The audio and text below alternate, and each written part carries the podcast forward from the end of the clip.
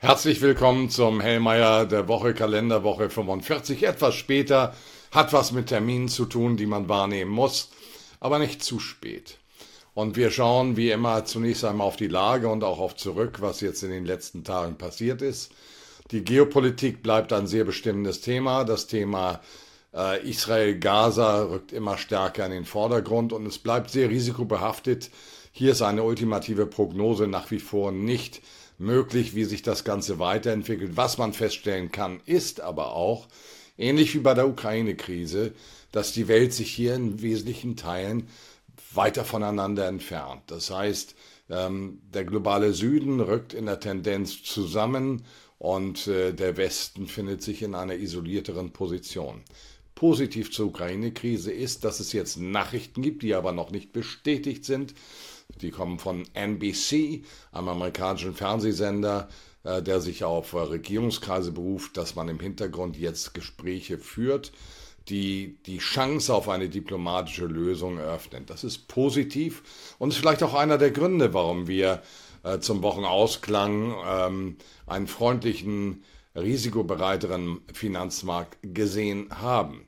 Schauen wir jetzt mal zurück auf die Wirtschaftsdaten, auf das, was uns hier erreicht hat. Und äh, dann war in der letzten Woche ganz wesentlich, dass die Inflationsfront weniger bedrohlich ist. Äh, wir haben über Basiseffekte, das ist wichtig, Jahresvergleiche, äh, eine deutlichere Entspannung bei den Verbraucherpreisen in Deutschland in der Eurozone gesehen haben. Gesehen, Eurozone 2,9 Prozent Anstieg im Jahresvergleich, Deutschland 3,8. Beides unterhalb der Prognose, das ist positiv. Aber es ist ein temporäres Bild, weil im letzten Jahr hatten wir in dieser Phase Oktober, November eben auch die kritischste Situation, äh, was die Versorgungslage und die Sorgen in Europa anging. Entsprechend also lässt sich diese Tendenz in der Sportlichkeit, wie wir sie gesehen haben, nicht fortschreiben. Um hier auch mal eine Prognose zu liefern, drei bis dreieinhalb Prozent werden die Inflationsraten in meinen Augen in den kommenden Monaten sein, losgelöst von monatlichen Ausreißern mal nach unten, nach oben, aber das wird so die Größenordnung sein, in der wir uns dann weiter einpendeln werden im Jahresvergleich. Äh, wir bekamen aus den USA den Arbeitsmarktbericht, der deutlich schwächer war. Er war nicht nur quantitativ schwächer, auch mit Revision von Vormonatswerten um 100.000 nochmal Jobs bei den Non-Farm Payrolls, sondern er war auch in der Qualität etwas schwächer. Das hat nochmal Druck genommen äh, von bei den Zinserwartungen entsprechend keine Zinserhöhung mehr in den USA früherer Beginn von Zinssenkungen. Das war also einer der Katalysatoren am Freitag auch für freundliche Aktienmärkte. Schauen wir mal nach Europa. Wenn wir die Zahlen sehen, die wir aus Deutschland bekommen haben, und aktuell ist die Industrieproduktion rausgekommen, minus 3,8 Prozent im Jahresvergleich, deutlich schwächer. Die Auftragseingänge waren zwar etwas besser, ähm, die gekommen sind für Deutschland per September, aber der Vormonat wurde dynamisch nach unten revidiert. Insgesamt in der Zwei-Monatssicht 0,8 Prozent weniger als vom Markt erwartet. Also das ist nicht erklecklich. Dann schauen wir Richtung Japan. Dort hatten wir die Ausgaben der privaten Haushalte. Auch hier enttäuschten minus 2,8 Prozent im Jahresvergleich. Die Stimmungsindikatoren Europas bleiben auf schwachem Niveau, auch wenn die Deutschen beispielsweise in der finalen Fassung etwas besser als zunächst berichtet ausgefallen sind. Aber es bleibt das prekäre Bild. Deutschland hält die rote Laterne bei den Stimmungslagen der Unternehmen und das äh, manifestiert sich auch anderswo. Äh, es kommen gerade Meldungen aus Ludwigshafen. Ludwigshafen, äh, der, einer der Chemiestandorte Deutschlands, äh, hat erwartet 150 Millionen Gewerbesteuereinnahmen und das Ganze fällt jetzt auf 12 Millionen zusammen. Und das sind eben die Folgen, wenn man eine Standortpolitik betreibt, die nicht angemessen ist, die nicht den Notwendigkeiten, sondern vielleicht Ideologien geschuldet ist. Dann haben wir aber auch Positives. Äh, aktuell hat der IWF die Wachstumsprognose Chinas nach oben gesetzt für das laufende Jahr 2023 von 5 auf 5,4 Prozent und für das kommende Jahr von 4,2 auf 4,6 Prozent. Zeigt einfach nochmal, dass äh, der asiatische Raum mit China auch als eben einem der Hauptplayer äh, der Wachstumsmotor der Weltwirtschaft ist und das wird er auch bleiben.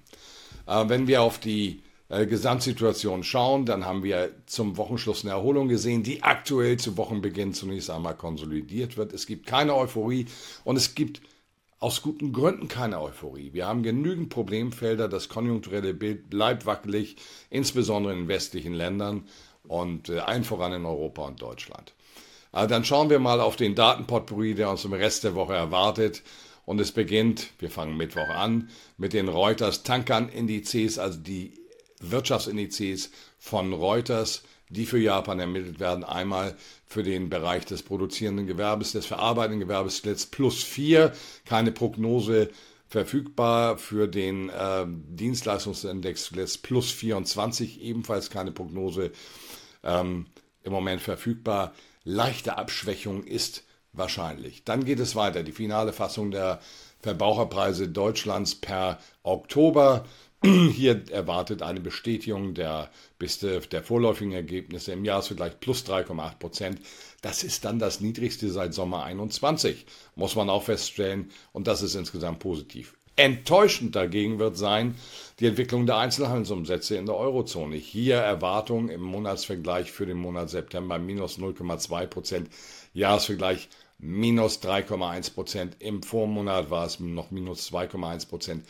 Zeigt, dass die Verbraucher der Eurozone ähm, skeptisch sind, dass sie in ihrem Verbraucherverhalten im Moment sich dem äh, Krisenmodus, der sich in der Welt ergibt, ein Stück weit ergeben.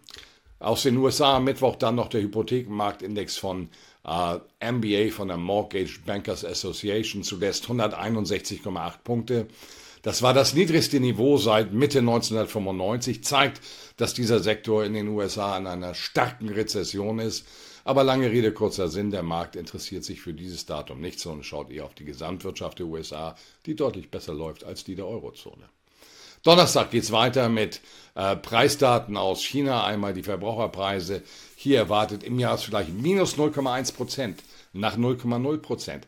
Also wir reden hier von zarter ähm, Deflation oder von Disinflation. Erzeugerpreise erwartet minus 2,7 Prozent im Jahresvergleich nach minus 2,5 Prozent. Bedeutet auch, dass China bei Bedarf jederzeit mit Zinssenkungen aktiver vorgehen kann. Wir haben dieses Jahr zwei Zinssenkungen gesehen, jeweils um 0,1 Prozent. Also nur sehr, sehr moderate Herangehensweise. Ähm, und wir haben einen positiven Realzins, einen stark positiven Realzins von mehr als drei Prozent. Also hier ist Luft für die chinesische Zentralbank, die People's Bank of China, bei Bedarf nachzusteuern, um konjunkturelle Impulse zu setzen. Aus den USA dann weiter am Donnerstag die Erstanträge auf Arbeitslosenhilfe. Zuletzt 217.000, jetzt 218.000 erwartet. Haken dran, ist für die Märkte in der Tendenz eher irrelevant. Freitag. Es geht los mit Großbritannien und Großbritannien trotz des Brexits läuft besser, nicht nur als Deutschland, auch als die Eurozone. Das ist Fakt und das können wir an harten Daten festmachen. Veröffentlicht wird äh, die äh, Wirtschaftsleistung, das BIP im dritten Quartal, im Quartalsvergleich erwartet minus 0,1 Prozent, nach zuvor plus 0,2. Aber jetzt schauen wir uns den Jahresvergleich an. Plus 0,5 Prozent. Äh, äh, im, im, im Quartal, auf Quartalsbasis im Jahresvergleich plus 0,5 Prozent. Da liegt Deutschland bei minus 0,3 und es zeigt, dass offensichtlich in Großbritannien die Resilienz, die ökonomische Resilienz höher ist.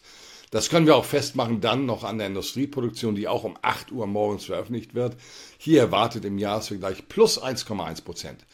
Die aktuellen deutschen Daten waren minus 3,86 Prozent. Also, das ist eine Mahnung auch in Richtung des Wirtschaftsministeriums, in Richtung des Bundeskanzleramts.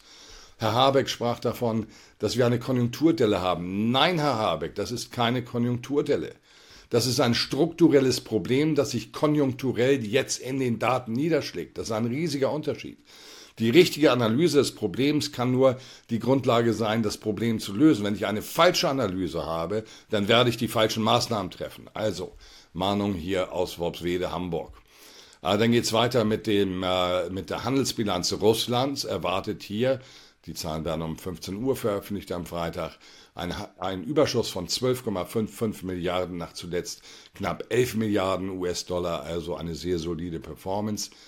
Der finale Wert des Verbrauchervertrauens nach Sichtweise der Universität of Michigan kommt dann für die USA. Final soll er bei 63,7 stehen. Äh, der vorläufige Wert war 63,8. So, und jetzt habe ich was Falsches gesagt. Das ist der vorläufige Wert für den Monat November. 63,7 nach Final 63,8 im Monat ähm, Oktober.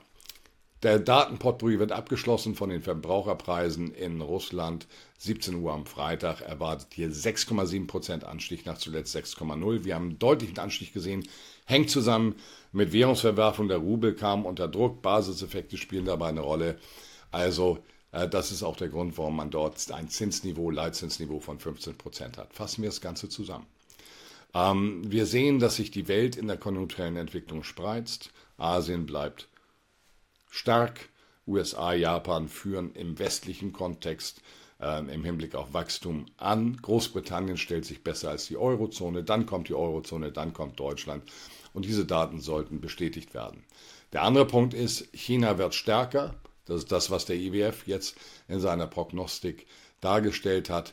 Und das Ganze hängt natürlich auch weiter an der Geopolitik. Das heißt, wir müssen weiter den Puls fühlen, was hier insbesondere ähm, Israel-Gaza-Streifen passiert, ob es dort aus, äh, zu einer Vergrößerung des Konfliktes mit mehreren Parteien kommt. Und wir haben den Hoffnungswert, dass die Ukraine-Krise in Richtung Diplomatie sich bewegen wird.